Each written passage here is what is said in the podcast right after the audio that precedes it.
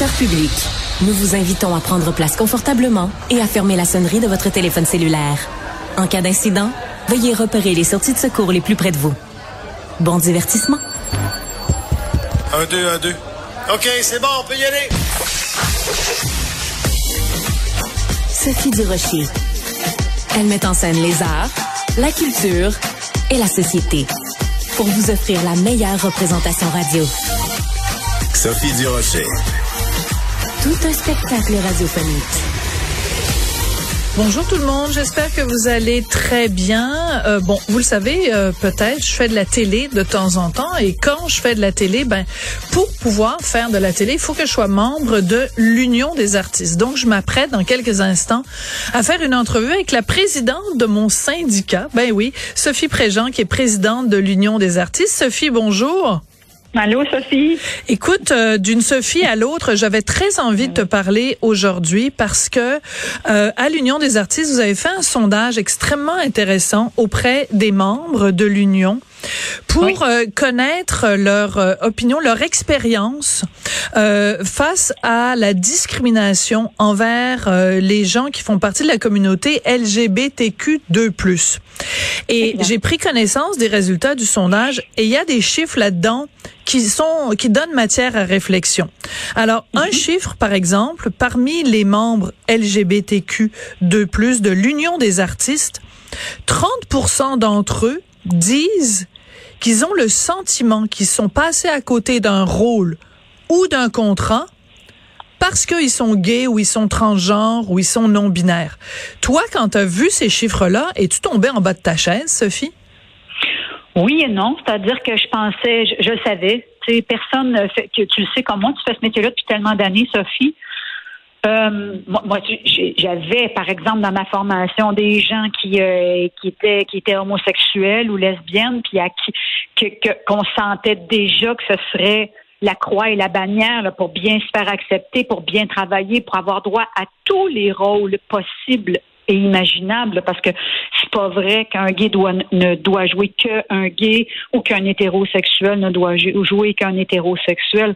Fait oui, je pense que c'est une difficulté supplémentaire que la communauté LGBTQ2+ doit vivre. Et c'est la raison d'ailleurs pour laquelle très souvent dans les formations ou des professeurs ou même des amis du milieu ou des réalisateurs disent à ces gens-là c'est peut-être mieux de pas parler de ton orientation sexuelle. Voilà, c'est ça, parce que donc dans le sondage, on apprend aussi que 35% des gens se sont fait conseiller à un moment donné de pas révéler leur orientation ou leur identité de genre. Ok, moi Sophie, j'ai pris connaissance des, des, des, des, chiffres du sondage. Il y a d'autres chiffres dont on va parler plus tard.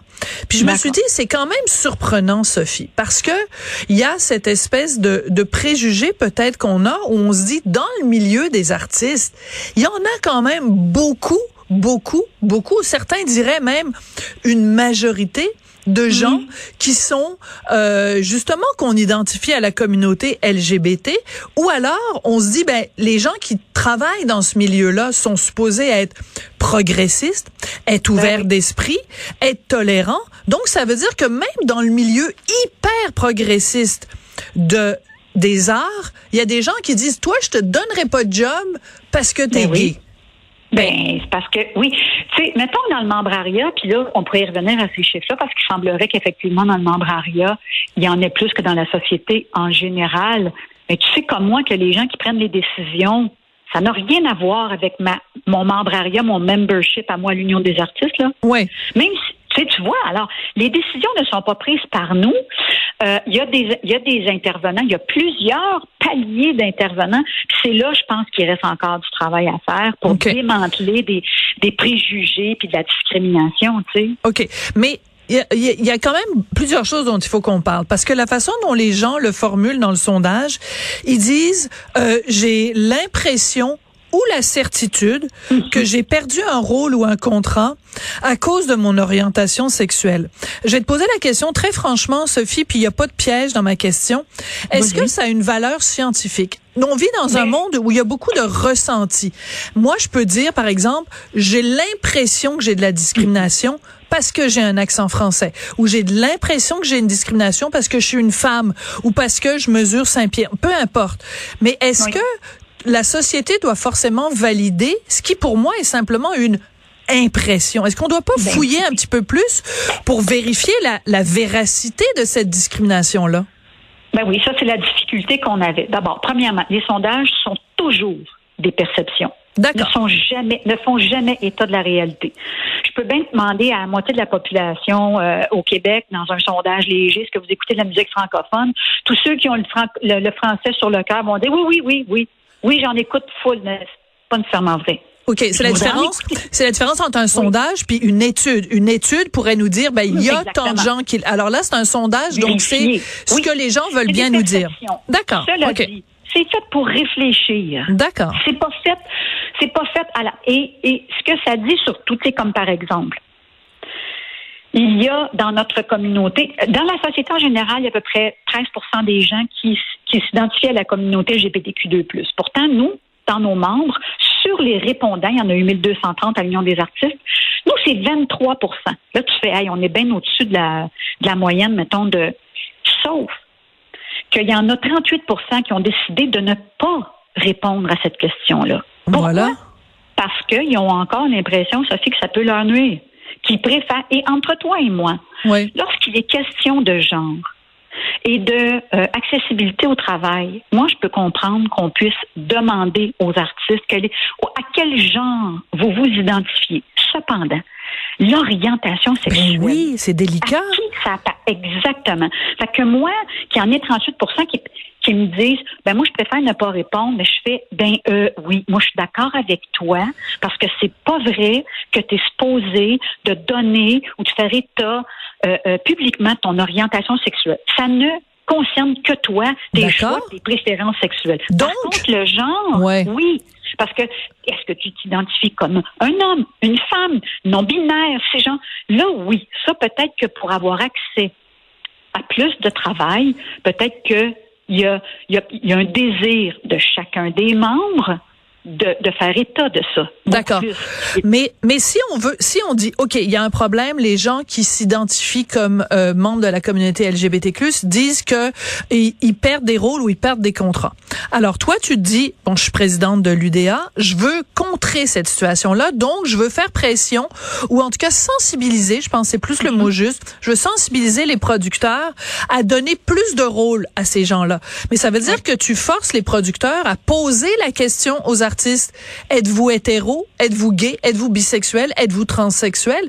Donc, on se retrouve avec un autre problème. Des gens qui n'ont pas envie d'être identifiés, on va leur poser la question. Comment on règle ce problème-là, Sophie? Ben, il faut il faut changer un peu les mentalités. Il faut surtout changer euh, J'en ai fait état dans la capsule. Il faut changer notre langage. je parlais du, du bottin, par exemple. Là, euh, oui. tu l'as vu, mais probablement que tes auditeurs n'ont probablement pas vu.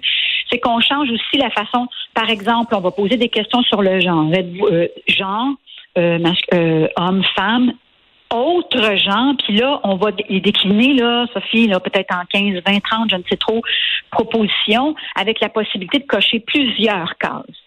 Attends, ça, c'est dans le bottin de l'Union des artistes. Dans le prochain bottin. Oui, dans le prochain bottin. Cela dit, il n'y en aura pas de questions sur l'orientation sexuelle. Il va y avoir des questions sur le genre. Le genre. Et non pas sur l'orientation sexuelle. Moi, je suis contre ça. Le comité est contre ça et je ne pense pas que ça fasse évoluer des mentalités que de savoir avec qui les gens préfèrent coucher, bien au contraire. D'accord, ben, ça me rassure énormément et je suis contente de te l'entendre dire. Donc revenons à la question du genre, ça veut dire que dans le bottin, il faut que les gens comprennent le bottin, c'est extrêmement important parce ben que un, un, producteur, une, une émission de télé, un diffuseur veut faire appel à euh, un comédien, une comédienne, peu importe, un figurant, ben il, il va vérifier dans le bottin, puis il voit la photo, puis il voit l'expérience, puis le CV de la personne, etc. Donc là, tu es en train de me dire que dans la prochaine édition du Bottin, moi, Sophie Durocher, je vais pouvoir, par exemple, écrire que je suis euh, euh, non-binaire transgenre. C'est pas le cas, mais je pourrais théoriquement cocher ces cases-là. Et oui. dans quel but, Sophie? C'est quoi le but de viser? Ben, dans le but, en fait, de faire, de, de, de faire des, un, un peu faire éclater les tabous. D'ailleurs, tu pourrais très bien cocher les deux, homme-femme, transgenre, peu importe. Il y, en aura pas. À quoi tu, toi, tu t'identifies, puis qu'est-ce que tu veux qu'on voit de toi et vers quoi, vers quel travail tu as envie d'aller? Fait que, tu sais, Si quelqu'un cochait les deux ou cochait femme avec plusieurs déclinaisons dans autre genre, ça fait que la personne qui cherche à offrir ou distribuer des rôles va prendre conscience de ça. Ouais. Va, se demander ce dont cette personne a besoin pour faire sa distribution, son casting, comme on dit dans le métier. Et, et je trouve que c'est plus inclusif et plus respectueux. C'est ça qu'on veut. Dans oui, mais ça va changer quoi? C'est-à-dire que si, mettons, tu t'appelles euh, Fabienne Larouche, puis tu veux engager quelqu'un pour une de ces séries, euh, ça va changer quoi? Si elle, elle, elle veut engager, mettons, euh, euh une femme dans un rôle de la première femme euh, première ministre du, du Canada. Bon, ben, je veux dire, ça, ça va lui donner quoi de savoir que la personne est non-binaire? Si tu t'identifies ni comme femme ni comme homme, est-ce que, est-ce que je peux quand même te donner un rôle de femme? Tu comprends la, la question? Oui, d'ailleurs, oui, oui. Puis tu l'as vu aussi dans le dans le sondage, il y a 80 des artistes là, de l'Union des artistes qui disent nous, on serait prêts à jouer ça, tous les rôles. Euh, 94% oui, 80. D'ailleurs, ça c'est assez fascinant, puis j'en suis très fière parce que ça veut dire qu'à peu près tout le membrariat ne tient pas nécessairement compte justement du genre et de l'orientation sexuelle. Bon, ben moi, je suis une femme, euh, je puis, puis moi, je, veux, je ne veux pas jouer que des, euh, des, des femmes qui sont dans ma situation à moi. Je, je suis prête à jouer des lesbiennes, des peu, peu importe. Je pourrais aussi jouer un trans, pourquoi pas. Donc ça, c'est c'est une barrière qu'on installe, qu'on porte dans le regard de la personne qui regarde et non pas des artistes.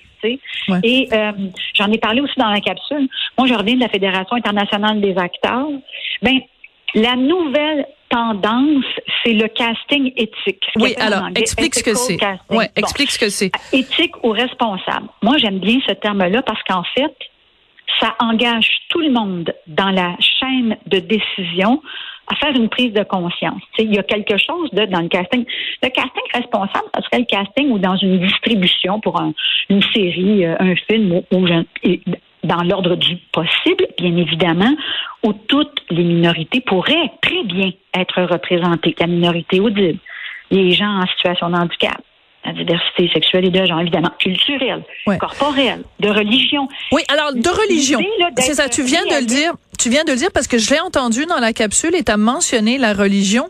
Et moi, ça m'inquiète. Sais-tu pourquoi? Parce que je vois pas pourquoi euh, la religion des gens a quoi que ce soit à voir avec leur casting. Puis à ce moment-là, on va demander aux gens êtes-vous athée, êtes-vous agnostique? Je veux dire les tu viens à un casting, t'es comédien, je m'en fous quel dieu tu pries, je comprends pas pourquoi la religion rentre en ligne de compte. Non, mais ça non plus, on posera pas des questions dans le bon. pour sur la religion. Tu comprends? Pas du tout là.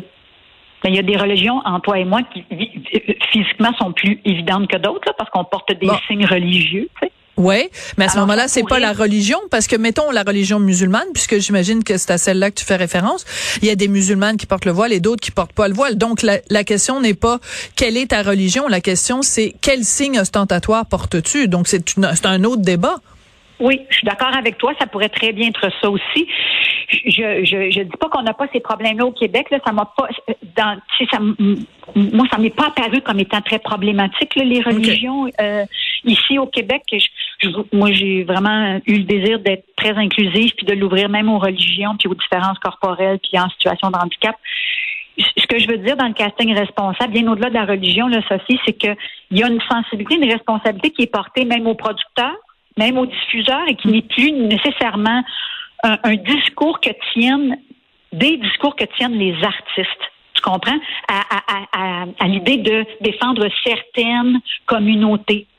Il y a là-dedans comme une sensibilité générale, une responsabilité qui appartient à tout le monde un œil différent que l'on porte à ce que l'on voit à la télévision, une sensibilité, un respect, un, à la limite une bienveillance et une meilleure représentativité de toutes les communautés. Mais je te dirais qu'en ce moment, en tout cas, je sais pas toi si tu entends beaucoup ça, mais moi j'entends beaucoup des gens qui m'écrivent, que ce soit légitime ou pas, et qui me disent mhm. ben on regarde la télé, on regarde des publicités, euh, c'est euh, beaucoup des couples euh, mix euh, ratio. Alors tu sais, mettons, euh, même je regardais une série récemment, puis t'avais euh, c'était un couple homosexuel, un homme blanc avec un homme noir et leur fille mhm. était une petite fille fille adoptée asiatique.